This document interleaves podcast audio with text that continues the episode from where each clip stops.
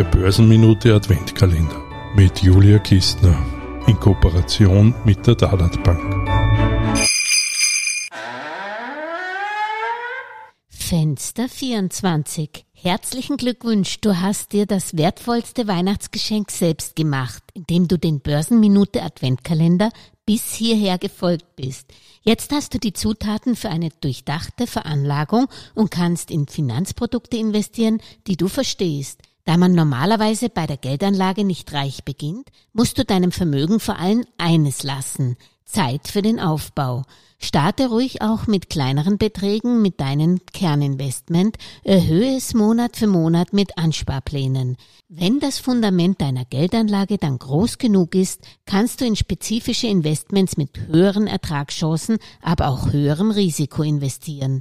Dein Wertpapiermix für den langfristigen Vermögensaufbau könnte folgendermaßen aussehen. Das Kerninvestment besteht aus Fonds oder ETFs, die zu einem Drittel in Weltaktien, zu einem Drittel in Europa und zu einem Drittel in Emerging Markets investieren.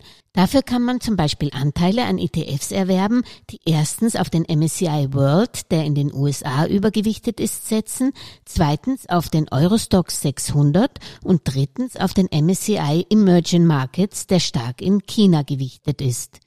Rund um das Kerninvestment herum kannst du dann noch in sogenannte kleinere Satelliteninvestments investieren. Das können je nach Geschmack und Risikobereitschaft Themen-ETFs sein, gemanagte Fonds oder auch Einzelaktien.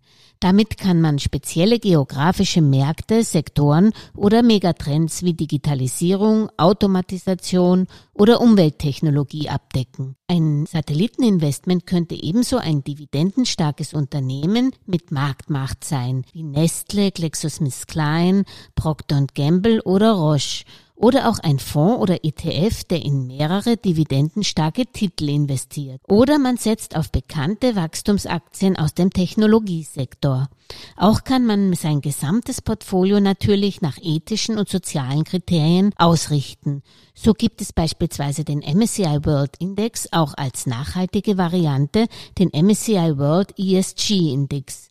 Der ist sogar in den letzten fünf Jahren stärker gestiegen wie der MSCI World. Entscheidest du dich für einen ETF auf den MSCI World ESG, so investierst du in jene rund 400 der 1600 Aktien, die das weltgrößte Indexhaus MSCI für die nachhaltigsten Unternehmen hält. Mehr zu nachhaltigen Investieren mit ETFs erfährst du kommenden Sonntag in der aktuellen Podcast-Folge der Geldmeisterin. Zu hören wie immer über Podcast-Apps, Spotify und YouTube.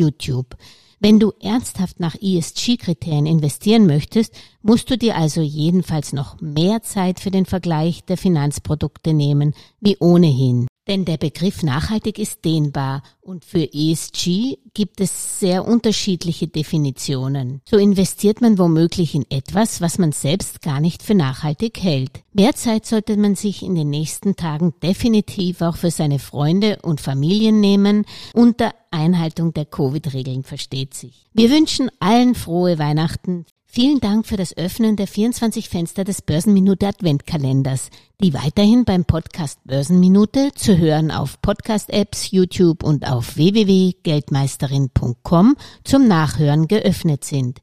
Für Finanzfragen stehe ich euch selbstverständlich weiterhin zur Verfügung. Es hat sehr viel Spaß gemacht.